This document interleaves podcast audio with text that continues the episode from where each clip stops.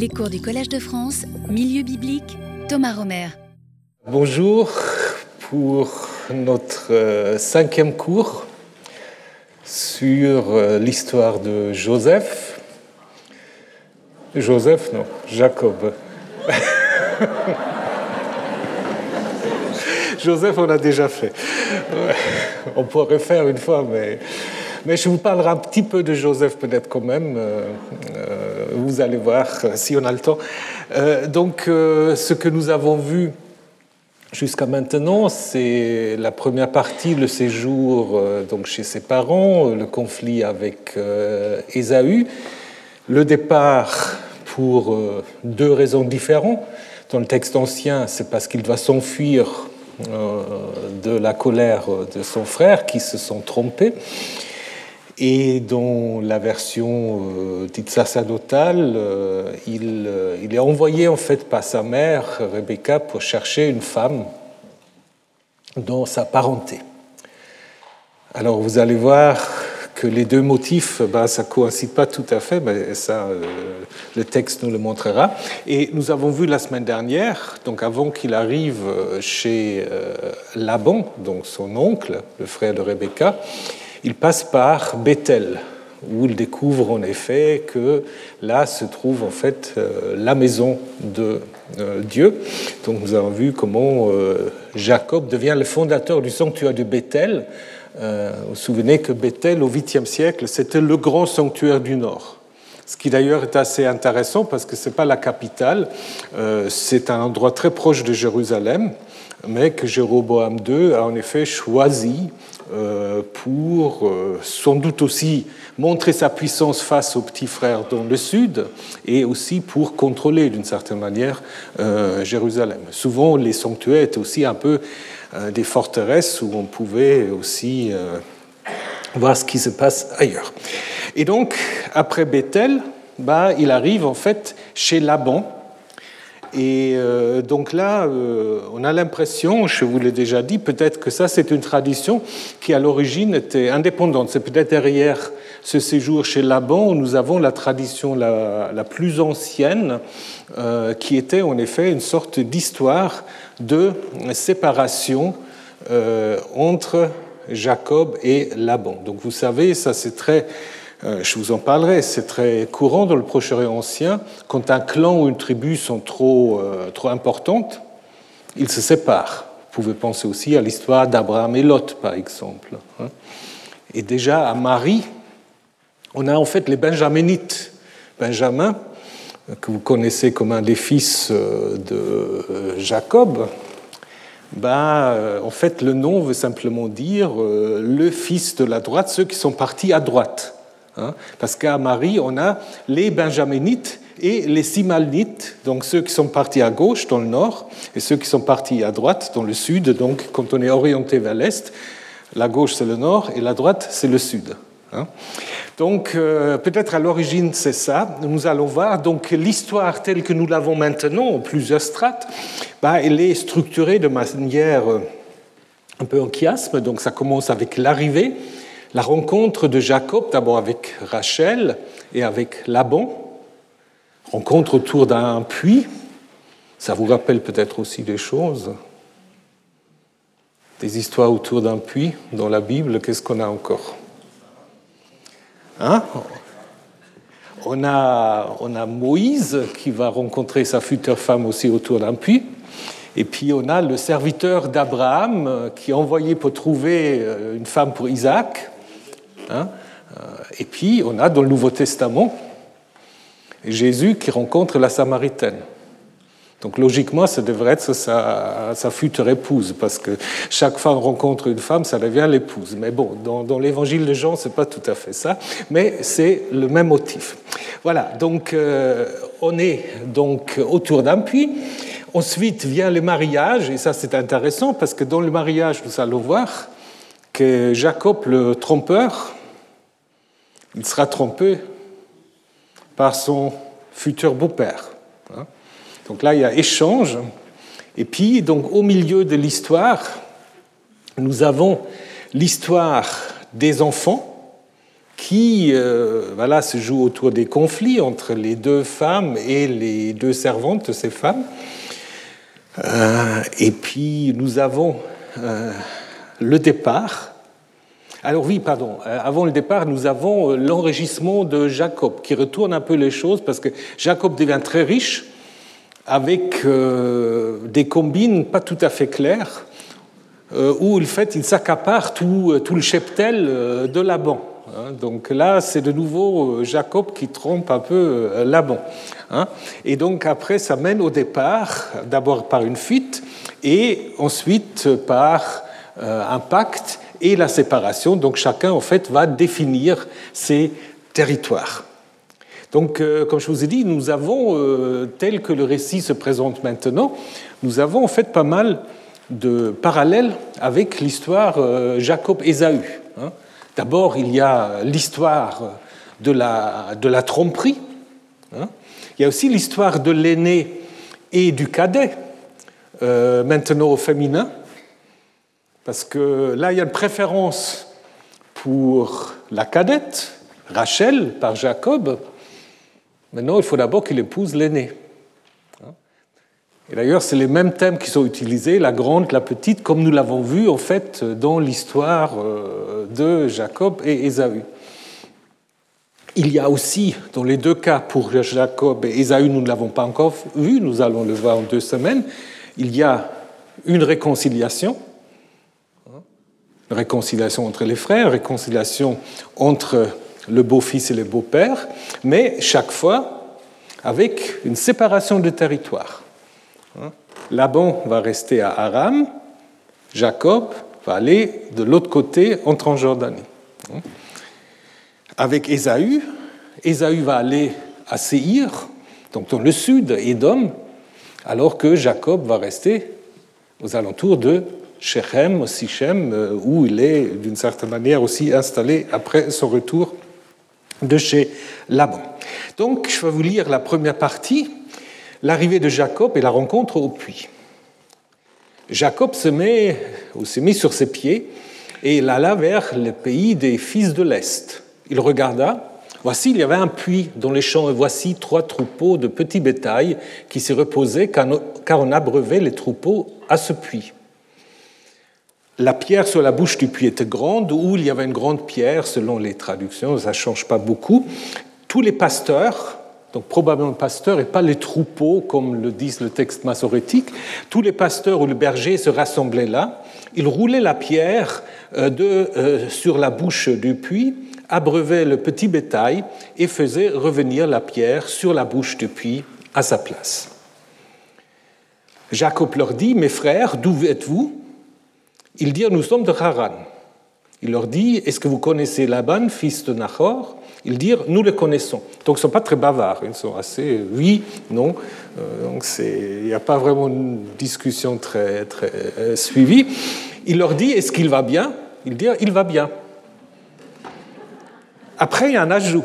Et voici que Rachel, sa fille, est en train d'arriver avec le petit bétail. Donc ça, on ne sait pas très bien si ça c'est encore dans les discours, comme il n'y a pas de ponctuation dans, les manuscrits, c'est pas si c'est encore dans le discours des bergers ou si c'est le narrateur qui le dit.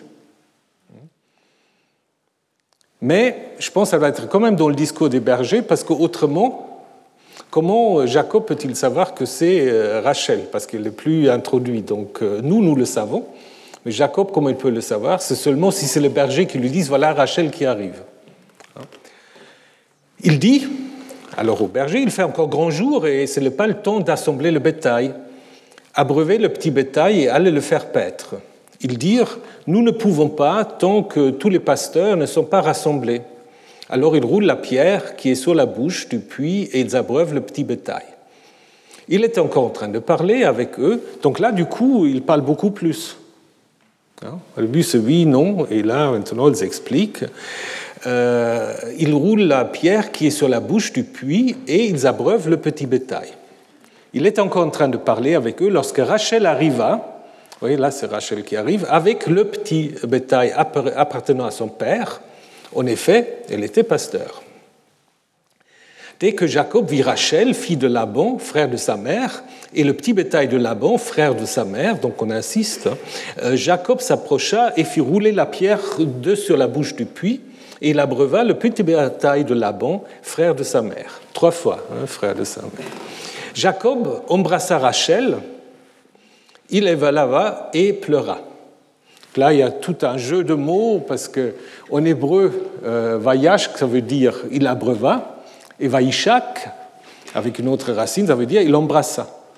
Donc, euh, évidemment, ça, c'est des choses qu'on ne peut pas rendre quand on fait la traduction. Il y a beaucoup de choses comme ça dans, dans ce texte. Jacob annonce à Rachel qu'il était parent, littéralement frère, donc là, frère dans le sens large, qu'il était parent de son père, qu'il était le fils de Rebecca. Il courut et l'annonça à son père. Donc vous avez vu que Jacob embrasse Rachel avant qu'il se présente.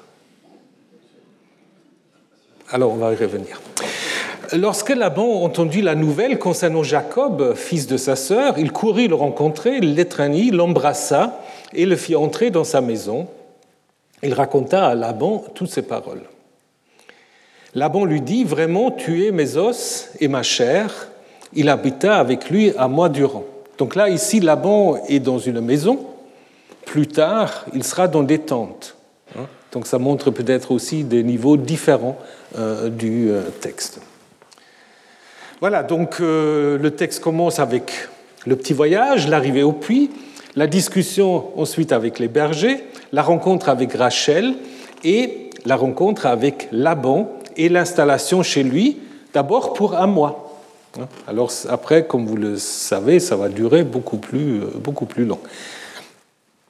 Donc au niveau diachronie, donc euh, des observations qui permettent de dire qu'il y a un stratigraphique dans le texte, il y a, surtout deux observations euh, qu'on peut faire. La première, c'est que au verset 1, Jacob se rend chez les fils de l'Est, alors qu'au verset 4, les bergers qu'il rencontre, ils lui disent qu'ils viennent de Haran. Donc euh, ce n'est pas tout à fait la même chose, hein, les fils de l'Est et euh, Haran. Donc souvent on dit en effet que là on a les deux strates. Haran c'est urbain, c'est peut-être pour cela qu'on parle de la maison. Hein. Les fils de l'Est c'est plutôt un peu nomade. Job était le plus grand des fils de euh, l'Est. Euh, voilà. Donc, on a vu lors du premier cours que peut-être la location originelle de l'histoire de, Jacob, c'était peut-être pas à Haran, mais dans la région de Transjordanie. Donc du coup, Erhard Blum, un des grands, des, des, grands biblistes à avoir travaillé sur l'histoire des patriarches, il a dit, mais peut-être il ne faudrait pas lire Haran, mais Horan. Donc en hébreu, ça ne change pas grand-chose. Et Horan, qui est attesté dans le livre d'Ézéchiel, c'est en fait la région qu'on appelle le Hauran, hein, qui se trouve en effet en Transjordanie, qui est limitée par, euh, par le mont Hermon ou par le Golan au nord et par la Jordanie au sud. Donc c'est intéressant, parce que là, on sera en effet en Transjordanie, mais en même temps, c'est aussi un peu spéculatif parce qu'il n'y a pas de, a pas de manuscrit qui, atteste cela. Mais ça marcherait assez bien pour le récit euh, ancien. Deuxième, euh, deuxième tension, c'est l'annonce par les bergers de l'arrivée immédiate de Rachel, et ensuite, la longue discussion, bah, enlever la pierre, pourquoi vous ne pouvez pas enlever la pierre, etc., euh, qui en fait interrompent un peu l'histoire. Donc on dit Rachel arrive, et tout d'un coup, Jacob se met à parler de toutes sortes de choses euh, au berger. Et si vous faites euh, l'essai, vous pouvez très bien passer du verset 6 au verset 10. Il dit, il va bien, voici que Rachel, sa fille, est en train d'arriver avec son petit bétail. Et dès que Jacob vit Rachel, fille de Laban, et le petit bétail de Laban s'approcha et fit rouler la pierre de, la bouche du puits, il abreuva le petit bétail. Donc il manque rien en fait. Hein, si vous passez du verset 6 au verset 10. Hein. Donc ça veut dire que, en fait, les versets 7, 8 et 9 ont été ajoutés après coup. D'ailleurs, vous le voyez d'une certaine manière, parce qu'au verset 9, vous avez ce qu'on appelle euh, la Wiederaufnahme, la, la reprise, parce que le verset 9 reprend euh, ce qui est dit à la fin du verset 6. Hein, Rachel arrive avec son petit bétail. Donc vous le voyez. Et ça, c'est en effet, comment dire, une stratégie littéraire des rédacteurs, donc qui ne cachent pas du tout. Les rédacteurs ne cachent pas du tout qu'ils ajoutent des choses. Pour eux, ce n'est pas un problème. Ils, ils, marquent même un peu, en quelque sorte, la fin de l'ajout. Parce qu'en fait, ils reprennent là où le verset 6 s'est arrêté. Voici que Rachel est en train d'arriver, il est encore en train de parler, alors que Rachel arriva avec le petit bétail. Donc euh, ça, vous donne en fait un encadrement et ça vous montre en effet où l'ajout se termine. Donc euh, pourquoi est-ce qu'on a inséré cette partie? Nous allons y revenir, peut-être pour montrer à la fois l'incapacité des bergers de pouvoir enlever la pierre euh, du puits, et peut-être aussi la force de Jacob qui tout seul, en fait, euh, est capable de le faire. Alors maintenant, suivons le texte. Je vous ai déjà parlé des fils de, l'Est. Comme tout à l'heure, j'ai déjà mentionné les Benjaminites. Hein.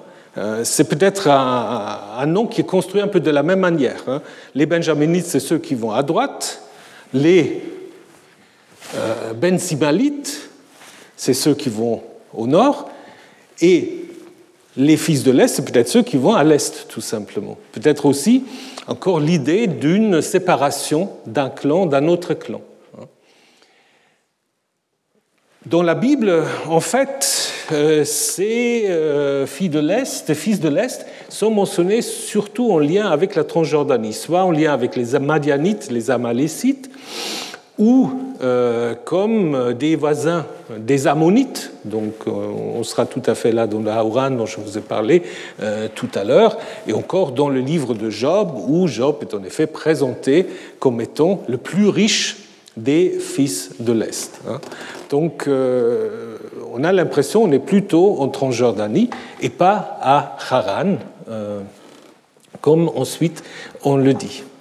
Euh, cette expression fils de l'Est, on l'a seulement ici dans l'histoire de Jacob. Donc on peut aussi dire que quelqu'un voulait utiliser euh, cette expression un peu large pour peut-être, qu'est-ce qu'il faut dire, euh, harmoniser différentes traditions, disons, mais sont tous à l'Est quelque part, peu importe, mais peut-être quand même plutôt le souvenir de la localisation transjordanienne de l'histoire de Jacob. Alors le puits.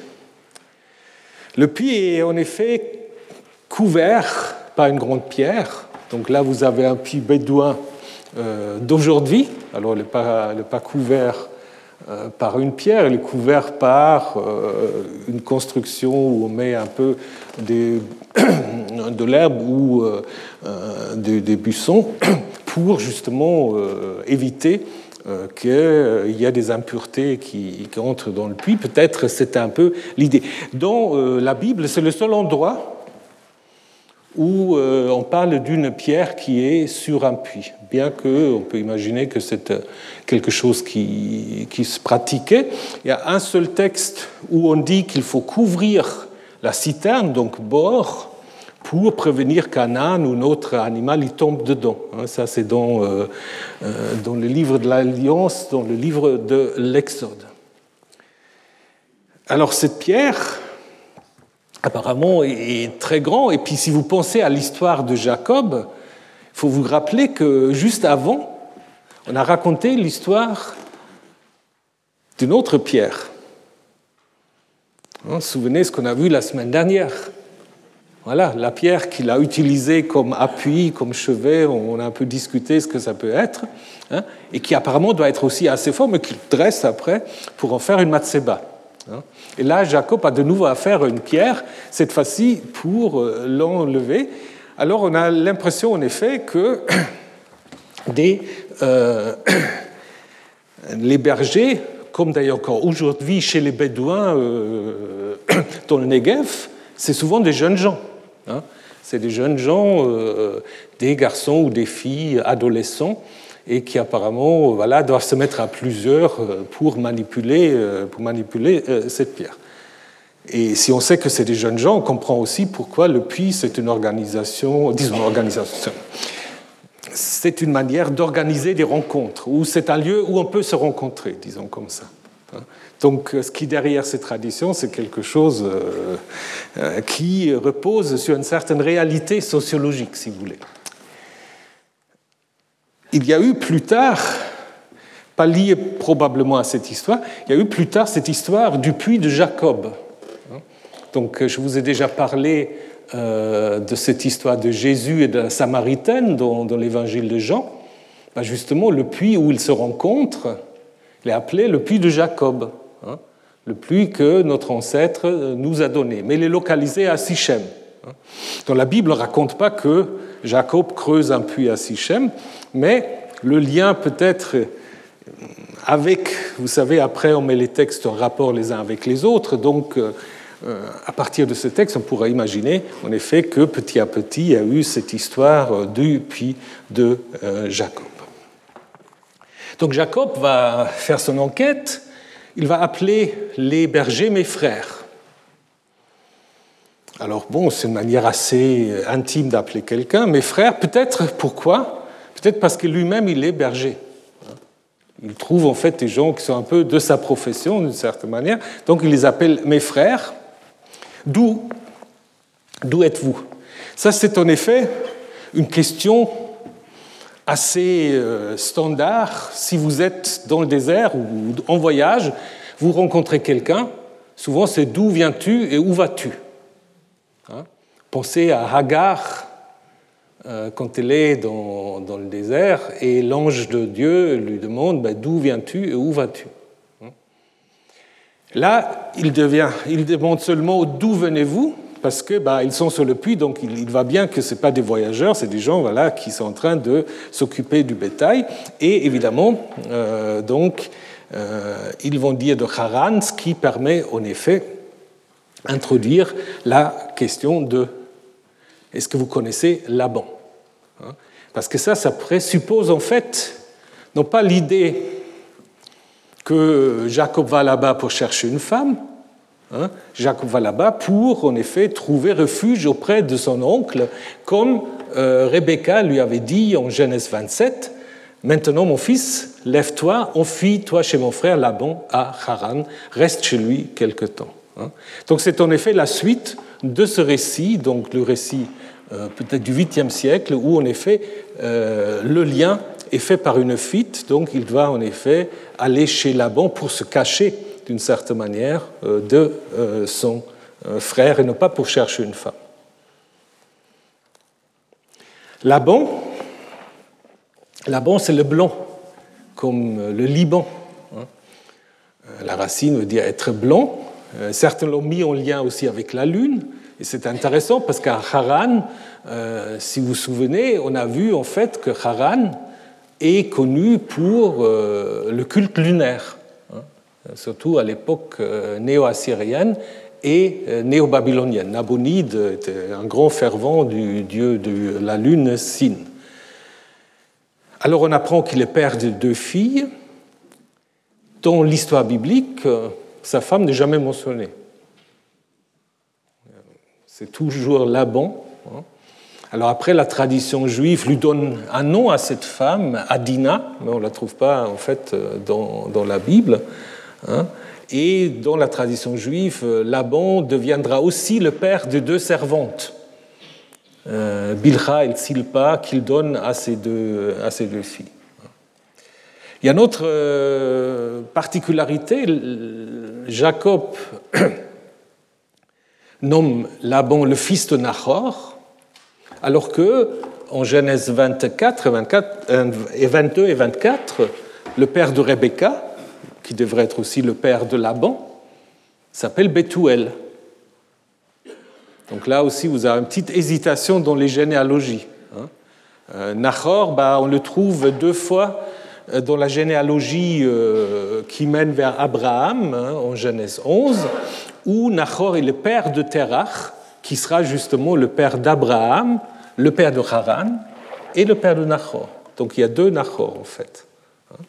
Et ce deuxième Nahor, le frère d'Abraham, euh, est aussi l'époux de Milka. Donc là, on a l'impression en effet qu'on euh, a, c'est ce qu'on appelle une paponymie, où l'enfant porte en fait le nom du grand-père. On ne sait pas très bien ce que signifie Nahor. Euh, est-ce que ça veut dire aider, secourir, donc un dieu qui aide, qui secourt Ou est-ce que c'est l'hypostase d'une ville? Parce qu'on a une ville Nahur qui est mentionnée dans les archives de Marie déjà comme une des villes fortifiées le plus important donc, du triangle de, de.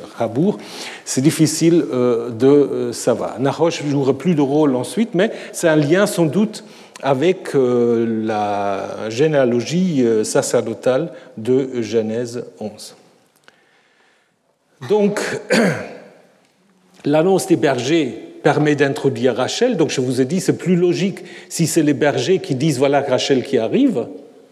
Hein, parce qu'autrement, euh, ben, autrement euh, Jacob peut pas le savoir. Nous, on peut le savoir. Ça, c'est un grand classique. Le public sait déjà plus de choses, toujours plus de choses, en fait, que les protagonistes, que les héros.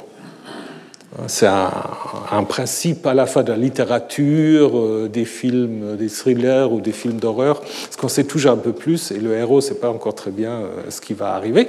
Donc euh, là, par contre, il faut qu'il soit informé que Rachel arrive, et c'est seulement possible si c'est l'annonce donc faite par les bergers. Trois fois, on insiste sur le fait que Laban est le frère de sa mère, donc euh, le lien de parenté sont vraiment euh, euh, soulignés, et Rachel, donc, signifie brebis.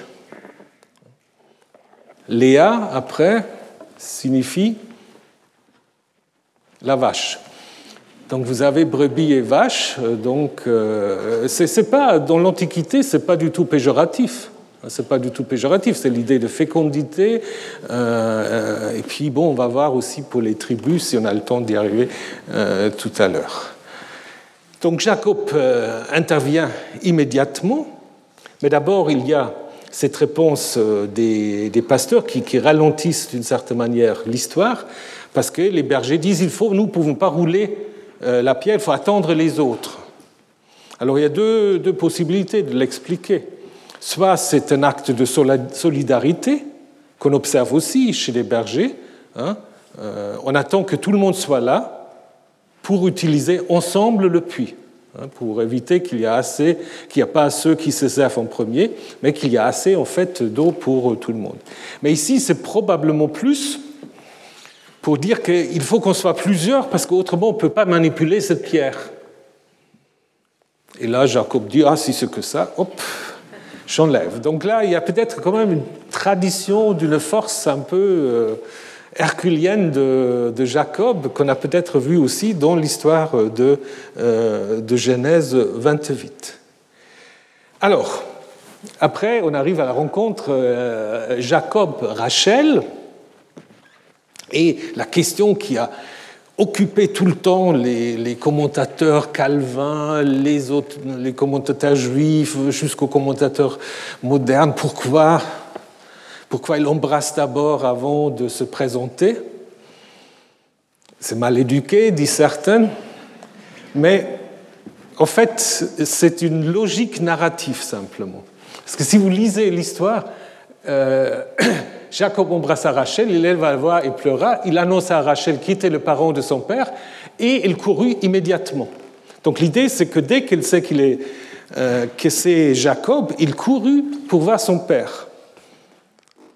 Alors, autrement, on aura dû dire oui, je suis Jacob, viens que je t'embrasse. Et puis elle, elle veut déjà courir en fait euh, pour annoncer son père. Donc, je pense que la logique narrative, en fait, euh, veut que, voilà, il y a d'abord cette rencontre qui n'est pas forcément une rencontre euh, sexuée, parce que le baiser qu'elle donne, bah, c'est Laban aussi qui va donner le même baiser en fait à, euh, à Laban. Donc c'est seulement une sorte de manifestation d'une grande joie. Et donc, je pense qu'il ne faut pas trop, trop lire ce texte avec nos idées d'aujourd'hui. D'ailleurs, on, va le voir aussi avec l'échange des femmes, Jacob polygame. Il y a beaucoup de choses qui aujourd'hui posent problème qui dans l'Antiquité posaient peut-être aussi problème, mais pas les mêmes problèmes qu'ils posaient à nous. Donc je pense que c'est très important euh, de faire une différence entre le texte et nos interprétations de ce texte. Et souvent, quand c'est des, exégètes un peu, qu'est-ce qu'il faut dire, euh, qu'ils soient chrétiens ou, juifs, il y a souvent un peu une sorte d'idée de trouver quand même malgré tout une sorte de morale dans cette histoire qu'on peut utiliser ensuite pour la prédication du dimanche ou pour l'homélie à la synagogue. Là, je pense qu'il faut se méfier un tout petit peu. Euh, bon, on peut tordre le texte toujours comme on veut, mais si on veut comprendre le texte, je pense qu'il faut d'abord le situer euh, dans son contexte. Donc, euh, comme je vous ai dit, euh, Laban embrasse également Jacob avec la même racine. Et ce qui est intéressant, et là il y a aussi un blanc dans le texte, on dit après, Jacob lui raconte toutes ces paroles, toutes ces choses. Qu'est-ce qu'il lui raconte? Simplement dit Ah, je suis parti de chez ma mère Ou est-ce qu'il dit Ah, j'ai trompé mon frère et puis maintenant il faut que je trouve une petite planque euh, jusqu'à ce que ça se calme On ne sait pas. Hein. et ça, les récits anciens aussi souvent laissent un peu une sorte de, bah, euh, de non-dit qu'on peut remplir, mais voilà, donc euh, il s'installe, il raconte, on ne sait pas trop, et au début on a l'impression en fait il s'installe que pour quelques jours, un mois. Euh, ça correspond à ce que Rebecca lui dit. Reste là quelques jours, hein, puis euh, après tu peux revenir. Ces quelques jours vont évidemment euh, s'allonger de beaucoup, hein, parce que d'abord Laban lui dit Tu es mes os et ma chair. Donc il habite à un moment. Mes os et ma chair, vous connaissez cette expression. On l'a déjà euh, au moment où le premier homme devient homme et femme, donc vous connaissez l'histoire où il y a une sorte de dédoublement en fait euh, du premier homme. C'est pas la côte, hein, c'est une sorte de redoublement. Puis il y a Ish et Isha, et l'homme s'écrit voilà, ostémésos, chair de ma chair. Euh, après, on l'a plusieurs fois, Abimelech qui dit aux hommes de Sichem Souvenez-vous que je suis moi de vos os et votre chair. les tribus qui viennent auprès de David à Hébron en disant Nous sommes tes os et tes chairs. Donc David le rappelle d'une certaine manière aux Judéens plus tard, quand il va s'enfuir Vous êtes mes frères, vous êtes mes os et ma chair. Euh, donc, euh, en fait, c'est souvent utilisé, bien qu'à l'origine, je pense, ça désigne une parenté biologique. Mais après, dans ces textes, c'est plutôt un lien très étroit. Hein. Les os et la chair, donc d'abord, c'est le corps, pouvez penser à l'histoire de Job. Hein, euh, lorsque Job dit, euh, pardon, lorsque le Satan dit à Dieu, Job te sert bien parce que tu le traites très bien, hein, et après il lui dit, ben, si tu touches à ses os et sa chair, je te parie qu'il va te maudire en face. Hein. Donc là, euh, on va très bien, c'est l'idée en fait du corps et euh, voilà ce qui dit Genèse 29. Nous sommes en fait de la même famille, de la même parenté, alors que dans les autres textes, c'est déjà utilisé dans un sens un peu plus, euh, plus large, plus euh, symbolique. Donc avant qu'on passe à l'histoire suivante, donc, juste pour vous montrer les parallèles avec ces histoires autour du puits, je vous ai mis ici le texte de Exode 2 où Moïse s'enfuit du Pharaon. Il s'assit à un certain puits avec l'article comme Hamakom, comme nous l'avons vu en Genèse 28, un certain puits. Euh, les filles du prêtre de Madian viennent, il, fait, il, abreuve le petit bétail de leur père. Moïse les aide, non pas avec la pierre, mais en chassant les bergers un peu trop, euh, trop agressifs par rapport à ses filles. Et euh, c'est lui qui fait boire le petit bétail. Et finalement, il va s'établir chez le père et pour ensuite épouser euh, Tsipora. Hein. Donc vous avez un peu des parallèles, la fuite, l'arrivée au puits, rencontre avec les bergers, l'intervention en faveur d'une fille, et puis l'installation auprès du père des, de la fille ou des filles qui ont été donc secourues. Et ensuite, vous avez un autre texte où il y a plus encore de, de parallèles littéraires. C'est l'histoire de Genèse 24, où c'est Abraham qui envoie un serviteur chercher femme pour Isaac, qui sera justement Rebecca, la fille euh, de. pardon, la mère de, euh, euh, Ésaü et de Jacob. Donc avec le même. Vous avez le puits, et voici, on introduit la personne, et la preuve, et la preuve, etc.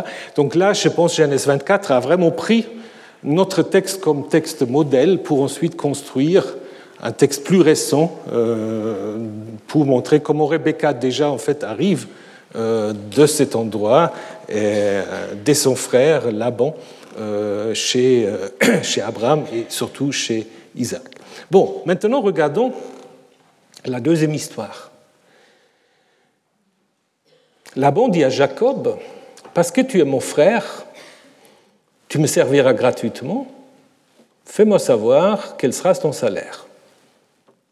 Or, Laban avait deux filles, le nom de la grande était Léa et le nom de la petite Rachel. Ça, c'est aussi un peu curieux, non?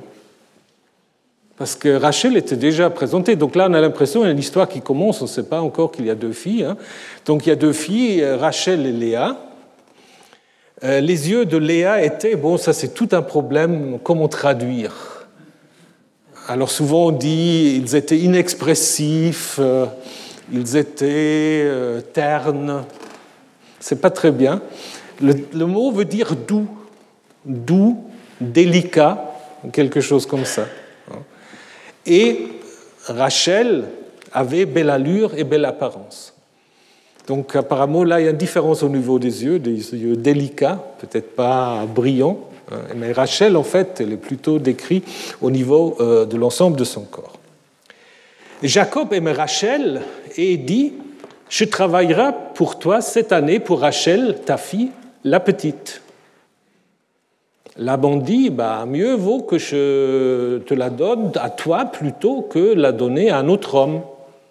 Installe-toi chez moi. Et Jacob travailla pour Rachel cette année. Ils furent à ses yeux comme quelques jours, car il l'aimait.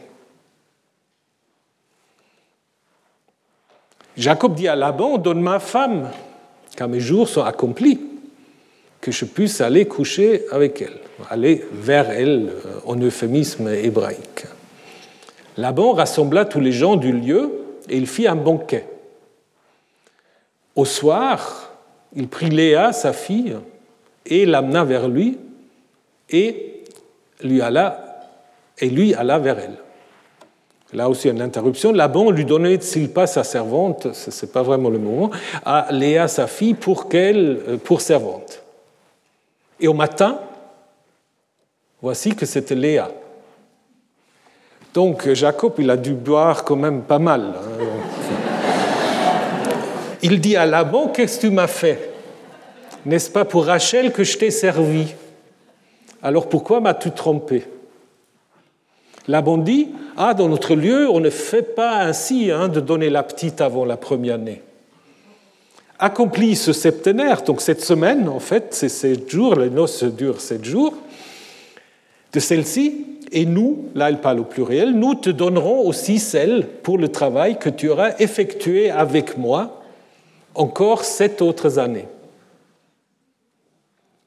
Jacob fit ainsi, accomplit ce septénaire, donc cette semaine, il lui, Laban il lui donna pour fille Rachel sa fille. Laban donna à Rachel sa fille Bilha sa servante pour servante. Il alla aussi vers Rachel et il aima Rachel plus que Léa. Il travailla chez lui encore sept autres années. Voilà euh, cette deuxième histoire, cette deuxième Euh, ce deuxième passage dans Jacob chez Laban, maintenant c'est Jacob voilà, qui a trouvé plus fort que lui. Parce qu'une chose est de, voilà, de tromper le père sur euh, la bénédiction et se faire passer, parce que là aussi il y a un déguisement d'une certaine manière. Jacob se fait passer pour Ésaü et Laban fait passer Léa pour Rachel.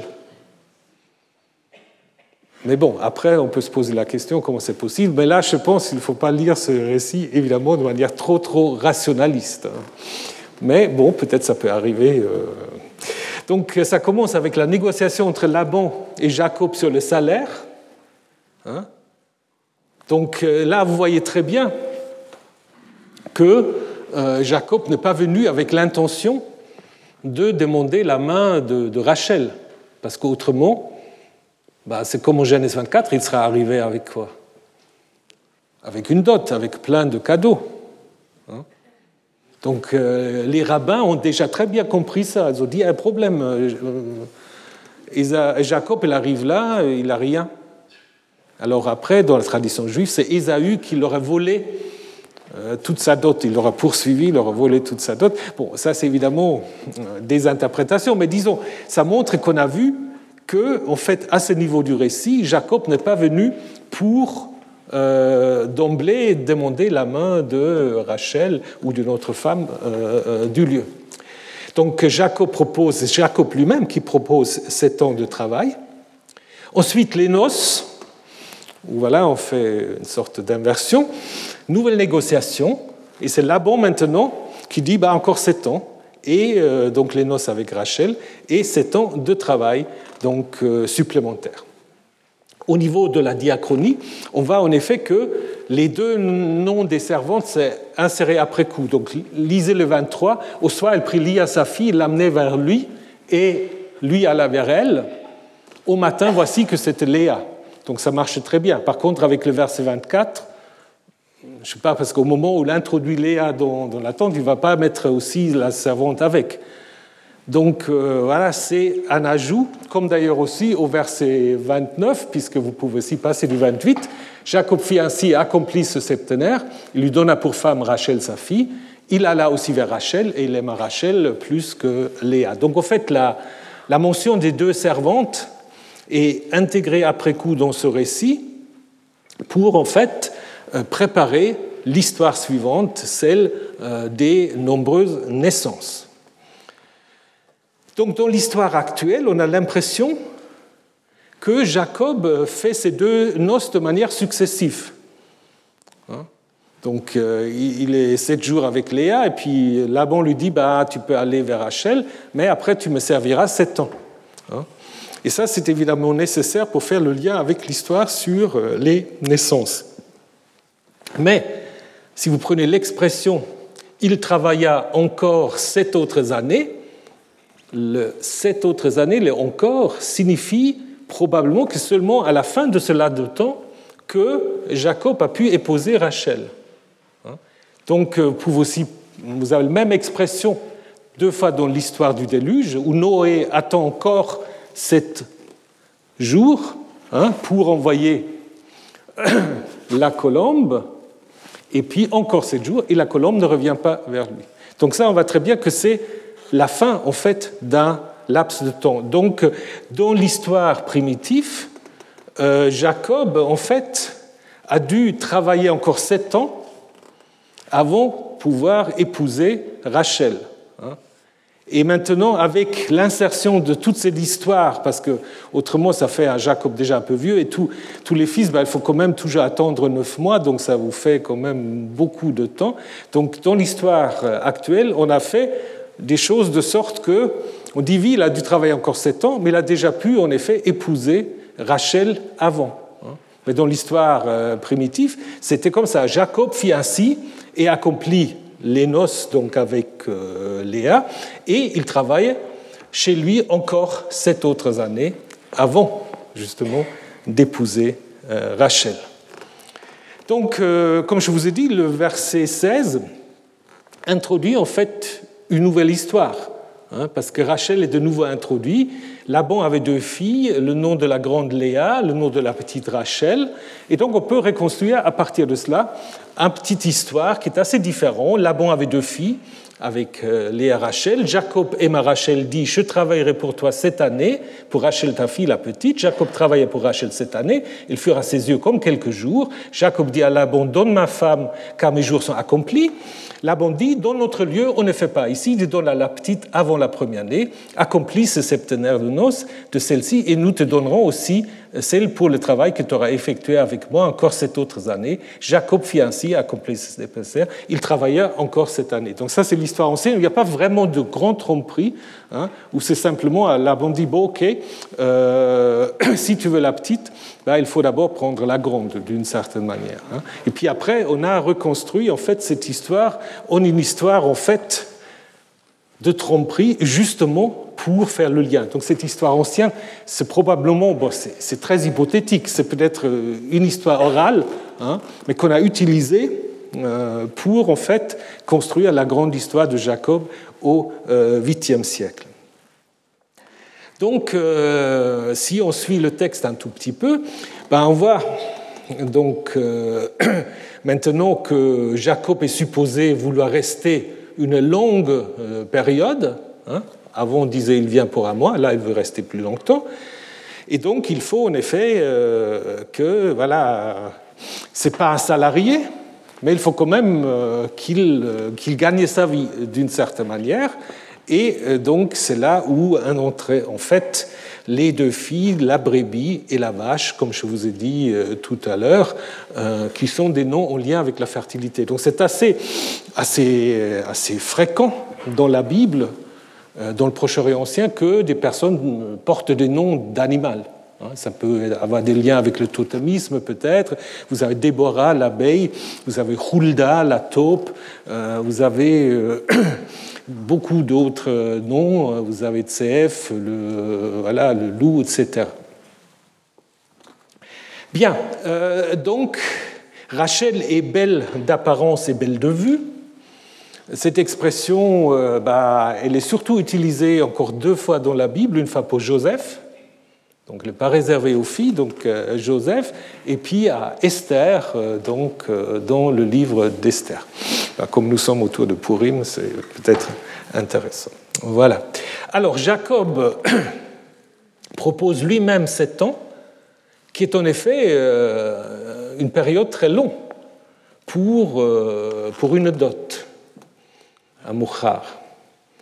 Parce que, bah, je vous donne quelques exemples, c'est peut-être lié à euh, ce qu'on appelle en Mésopotamie le terratum. Euh, ceux qui suivent le cours du professeur Charpin ont certainement entendu parler déjà de cela, donc euh, qui peut précéder, parfois de plusieurs années, la cohabitation des époux, donc la dot qui est payée en avance, et donc dans ce cas-là, le mariage est dit incoactif. Ce qui est intéressant, que les tablettes babyloniennes qui mentionnent cette pratique, le montant euh, pour euh, ces terratum, il varie entre 1 et 40 cycles d'argent. Dans la Bible, un texte qui va encore plus loin, euh, on dit que, en Deutéronome 22, si un homme a couché avec une femme qui n'est pas mariée dans les champs, bah, il faut qu'il donne au père de la jeune fille 50, 50 shekels, 50 cycles d'argent, et il la prendra pour femme il ne pourra pas la renvoyer. Donc ça, c'est intéressant aussi pour l'histoire euh, qui nous intéresse ici. Et si on prend d'autres textes babyloniens, on voit que les ouvriers sont payés entre un demi et un shekel par mois. En fait, si c'est un shekel par mois, bah, il faut compter 50 mois. Mais 50 mois, ce n'est pas cette année. Hein, donc ça veut dire que Jacob fait un offre, en effet, très, très généreux d'une certaine manière. Hein. Donc euh, Jacob, euh, voilà, il s'engage de payer en nature comme euh, berger. Alors sept, évidemment, je n'ai pas besoin de vous raconter tous les sept dans la Bible, les sept jours de la création, les sept jours d'attente après l'envoi à la colombe qu'on vient de voir, etc., les sept vaches grasses, les sept vaches maigres, etc. Donc, en fait, euh, ce qui dit Laban, habite avec moi, installe-toi avec moi, l'idée c'est d'intégrer en fait Jacob et sa future famille dans le clan de Laban. Et après, justement, l'enjeu, ça va être, est-ce que Jacob, la famille de Jacob, peut cohabiter avec le clan de Laban? Et donc, ça va mener ensuite à la euh, séparation. Donc là, on a en fait un mariage entre cousins. Hein, euh, Isaac épouse Rebecca, ça c'est la petite nièce d'Abraham.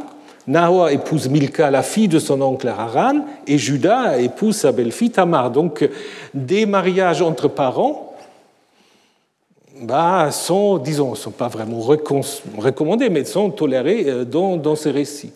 Hein. Par contre, ce qui n'est pas toléré, ce que fait Jacob. Parce que dans Lévitique, ah, je suis trop, trop en avance, mais je vous le dis déjà, dans Lévitique, en fait, il est interdit qu'un homme couche avec euh, la sœur de sa femme, ou disons qu'un homme a deux, euh, deux sœurs comme femme. Je reviendrai là-dessus. Mais je voulais juste encore venir au banquet, hein, parce qu'un le mot banquet, michté, euh, invoque en hébreu que c'est surtout à boire ce qui est important. Hein. Donc euh, la racine euh, donc euh, boire. Et un banquet de sept jours, bah, vous le trouvez aussi dans l'histoire de Samson, où le mariage se fait aussi chez le beau-père. Ce qui est intéressant aussi, c'est que nous avons en fait, si on regarde les deux filles ici, ils sont très passifs disent rien. Qu'est-ce que Léa a pensé, qu'est-ce que Rachel a pensé de tous les, arrangements de, Laban On ne sait pas. Après, dans le récit suivant, je pense qu'on va plutôt le voir la semaine prochaine, avec les naissances, ça, les deux filles, les deux sœurs, ils décident avec qui Jacob doit coucher. Et Jacob s'exécute. Donc là aussi, vous avez en fait euh, deux visions assez différentes. Hein. Donc là, en fait, les filles sont très passifs, Laban euh, décide de tout, et dans le récit suivant, ça va être différent. Donc euh, Jacob est en colère. Qu'est-ce que tu m'as fait? Accusation presque d'ordre juridique. Ça commence avec Yahvé Elohim quand il demande à Ève Dieu aussi à Cain, qu'est-ce que tu as fait après qu'il a tué son frère? Le pharaon Abraham, quand il a présenté Sarah comme sa sœur, hein, euh, et la même chose d'Abimelech à Isaac. Donc, euh, euh, voilà, une accusation très forte. Et l'idée de tromper, la racine tromper, Rama, renvoie clairement aussi à Genèse 27, puisque le même substantif mirma, la tromperie, y est utilisé. Donc l'excuse entre guillemets, que donne Laban, c'est de dire, mais chez nous, on fait comme ça. On ne peut pas donner l'aîné avant la cadette. Alors je pense que c'est des coutumes euh, qui se font dans plusieurs cultures, que les familles euh, ont euh, intérêt de marier l'aîné avant la cadette, mais on n'a pas vraiment des textes qui le transforme en loi. C'est plutôt des coutumes. Est-ce qu'ici c'est vraiment une coutume ou est-ce que c'est pas une sorte de euh, d'allusion à la tromperie de Jacob, puisqu'on retrouve en fait ces termes de, de Bechor et de Saïr euh, en Genèse 25 pour décrire euh, Jacob, Ésaü, Bechor et Jacob Saïr. Hein. Donc plus tard, le livre de Jubilé, qui reprend la Genèse à sa manière, livre de jubilé, en fait, va en faire une loi. Hein, va excuser d'une certaine manière Laban en disant il n'est pas juste de procéder ainsi, car voici ce qui est institué et prescrit sur des tablettes célestes. On ne redonnera pas la cadette. C'est après celle-ci, disons l'aînée, euh, la cadette. Donc euh, plus tard, on essaie d'en faire une loi, mais là, c'est soit simplement une allusion à une habitude, mais de toute façon, euh, Laban a bien trompé Jacob parce que euh, il aura pu lui dire tout de suite. Il a dit si tu veux Rachel, bah, il faut que quelqu'un d'autre épouse d'abord euh, Léa ou tu t'en charges. Hein. C'est un peu voilà. Donc on reste quand même au niveau, si vous voulez, de la de la tromperie. Hein. Et Donc Laban parle donc en nous pour en effet renforcer son autorité. Comme je vous ai dit, le mariage avec deux sœurs que Jacob du coup va accepter, euh, ce mariage, bah, c'est interdit dans Lévitique. Lévitique 18, tu ne prendras pas la sœur de ta femme au risque de provoquer une rivalité. C'est intéressant, c'est presque comme si l'auteur connaissait un peu l'histoire de Jacob, euh, au risque de provoquer une rivalité en découvrant sa nudité, c'est-à-dire euh, en couchant avec elle, tant que ta femme est en vie. Donc on ne peut pas coucher avec deux sœurs en même temps. Alors ce que fait Jacob? Bah oui. Donc Jacob ne suit pas la loi. Ça, c'est un grand problème évidemment pour les rabbins.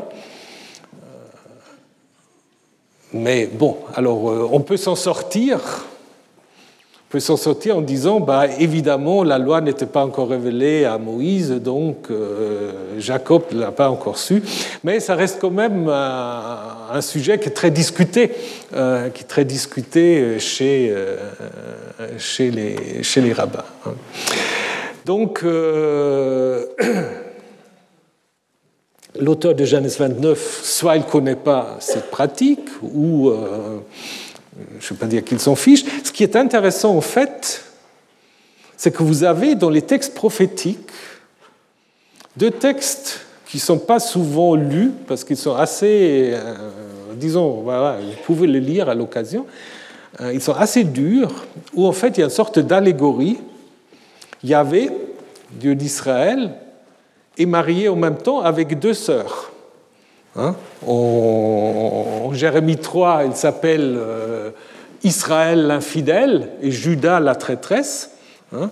Donc c'est les deux sœurs en fait qui sont euh, dans l'allégorie prophétique présentées comme étant euh, les femmes de Yahvé. Ou un texte encore plus dur d'une certaine manière, c'est Ézéchiel 23, où en effet Yahvé et marié à Ohola et Oholiba, à la tante et la petite tante, Samarie et Jérusalem, hein, qui toutes les deux sont considérées comme des prostituées, hein, qui ont tous les deux en fait trompé leur mari, etc. Donc il va les punir par une sorte de viol collectif, etc. Mais donc là, c'est des textes quand même de l'époque peut-être du Lévitique, où on n'hésite pas de mettre euh, sur Yahvé cette idée, euh, non pas forcément d'une bah, bigamie aussi, mais surtout euh, d'avoir comme, comme femme deux sœurs. Donc ça veut dire quand même, c'est peut-être quand même une certaine pratique que le Lévitique veut arrêter, hein, mais qui peut-être se poursuit quand même d'une certaine manière. Hein. Donc encore un mot sur Tzilpa et Bilcha, qui sont introduits pour préparer l'épisode suivant que nous allons découvrir la semaine prochaine. Euh, cette construction des fils de quatre mères différents qui deviennent des tribus, hein, euh, de manière assez complexe et, compliquée. Donc Tsilpa, ben, euh, il y a toutes sortes de théories sur son nom, soit celle qui a un rang d'honneur, ou celle qui a un petit nez. Hein, donc euh, c'est peut-être plus logique parce que souvent en fait on donne des noms un peu de description aux filles. Et puis Bilcha, euh, l'étymologie là aussi c'est pas très clair. Certes vous voulez faire un lien avec l'hébreu Balara, la terreur, mais ça c'est pas tellement un nom qu'on donne aux enfants quand même. Euh, donc bon après après, si on se dit que c'est des noms construits, bon, on peut, on peut toujours euh, imaginer toutes sortes de choses. Mais ce qui est intéressant, qu'il il y a une sorte d'allitération, Tsilpa, Bilha, donc euh, euh, certains disent en effet ces noms sont juste faits pour le besoin de la cause. Euh, c'est pas totalement, c'est pas totalement impossible. Hein peut-être plutôt, si on cherche une étymologie, avec euh, une racine arabe qui pourrait signifier être serein, être sans souci, comme euh, le suggère euh, Martin Naud. On n'apprend rien, ces deux, ils restent muets. le livre du Jubilé va en faire des sœurs. Hein.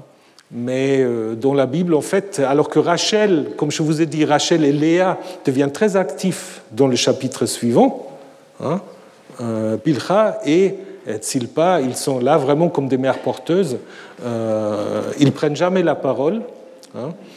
ils sont là justement pour euh, enfanter à la place euh, de leur, de leur maîtresse. Bon, c'est un thème que vous connaissez évidemment déjà depuis l'histoire de Sarah et Hagar. Donc, la semaine prochaine, nous allons voir un peu cette histoire sur les enfants euh, des femmes de Jacob, aussi euh, du conflit entre Jacob et, euh, Laban et leur séparation pour qu'ensuite Jacob puisse revenir vers Ésaü. Mais avant qu'il revienne vers Ésaü, il doit encore faire un autre combat avec, oui, l'ange, ou un être inconnu, ou Dieu, qui sait. Voilà, mais donc euh, ça sera en deux semaines. La semaine prochaine, euh, Laban, la suite, et ensuite euh, le combat au Yabok, et puis ensuite la réconciliation avec Ésaü.